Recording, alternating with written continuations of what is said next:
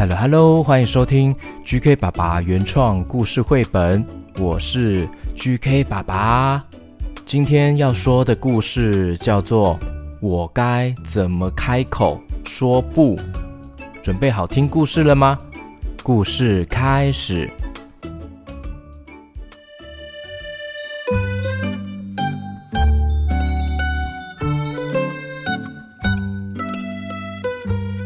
这一天，松鼠醒过来了。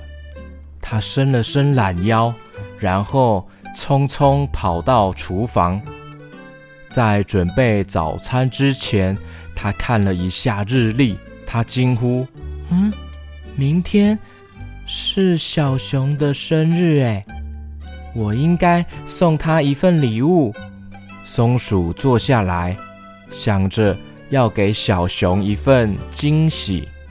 他知道小熊喜欢吃甜点，这给了他一个点子。我来烤一些甜点给他吃好了。松鼠翻了翻他的祖父留下来的旧食谱书，找到了一份看起来很美味的蓝莓饼干做法。上面写着：蓝莓。只生长在一个地方，那是一处隐藏在森林深处的灌木丛。食谱旁边还有一张地图，指示着该如何找到它。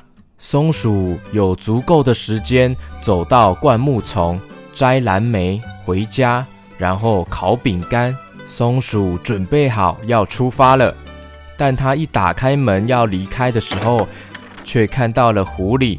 身边还带着一个箱子。嗨，松鼠，很高兴你在家。你能帮我一个忙吗？嗯，是什么事呢？你能够在这里等邮差吗？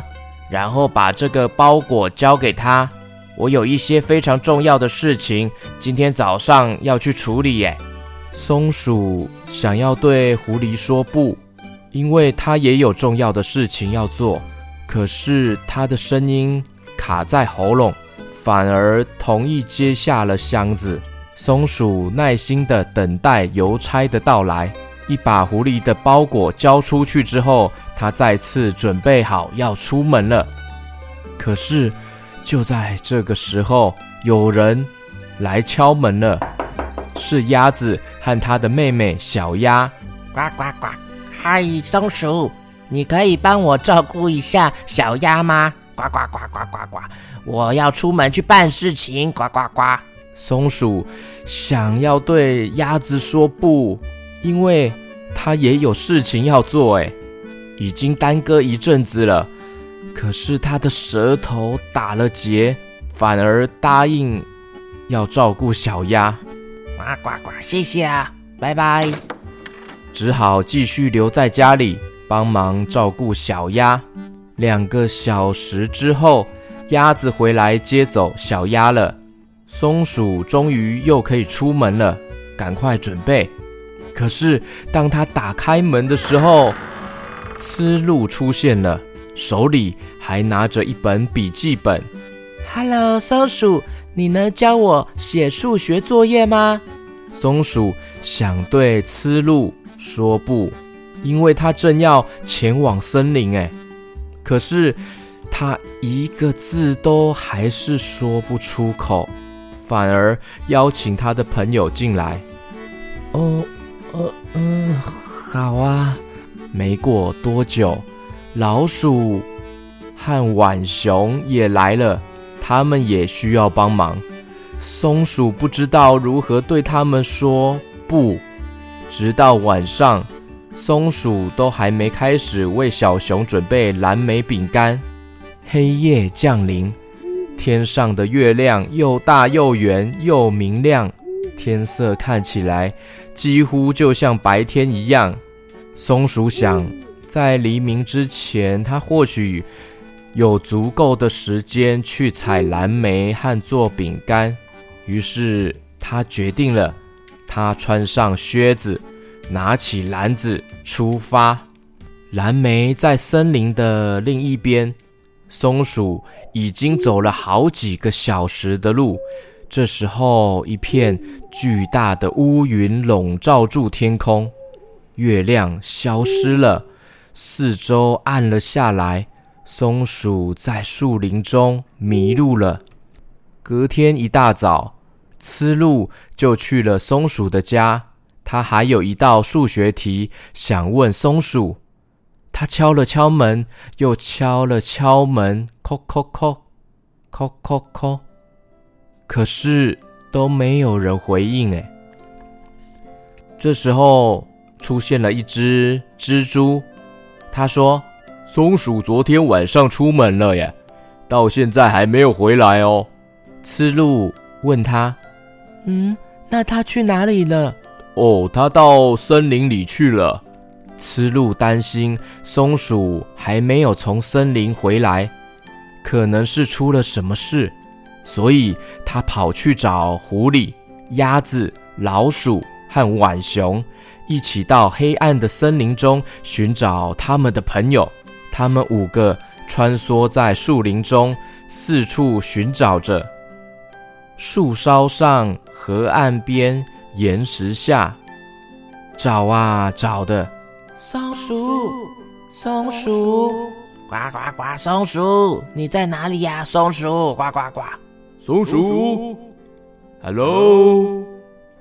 然后突然间，他们听到松鼠大喊回应：“我在这里！”哇！松鼠掉进了一个洞里，它受伤了，无法靠自己爬出来。他的朋友们，赶快！抛了一条绳子给他，把他拉了上来。老鼠问他：“松鼠，哦哦，你为什么哦要在暗时的时阵哦去森林里面呐？晚上去森林哦很危险呢。”，我我想要找些蓝莓来烤饼干，给小熊一个惊喜啊！谢谢你们来救我。那你为什么不在白天的时候来啊？因因为我。我没有办法啊，松鼠啜泣着说，然后开始大哭。你们都需要帮忙，而我，我不知道该怎么告诉你们。我自己也有事情要做，我不知道要怎么说不。哎呀，松鼠，你是个好朋友。我们很感激有你可以依靠，可是如果我们拜托你做一些你做不到的，或是你不想做的事情，你可以告诉我们呢？呱呱呱！对呀，如果你拒绝我们，我们完全可以理解的。嗯，你们说的对，我会试试看的。这时候。他们突然发现附近有一丛蓝色的东西。哎，那不是蓝莓虫吗？哦，真的哎，蓝莓虫哎。哦，真假呢？找到了啦！哇，太好了！赞赞赞！他们在篮子里装满了蓝莓，然后回到松鼠家。他们按照松鼠爷爷食谱上的每一个步骤，很快的。一起做好了一批饼干，饼干看起来很美味。松鼠的朋友们全都盯着饼干看，口水直流。松鼠啊，呃，我们可以先尝尝看吗？松鼠知道自己想说什么，它深吸一口气，鼓起勇气，然后不，它坚定地宣布。他的朋友们全都惊讶地看着他。今天是小熊的生日，我希望他第一个品尝。动物们都笑了。松鼠学会了坚定地说不，而且做得很好哦。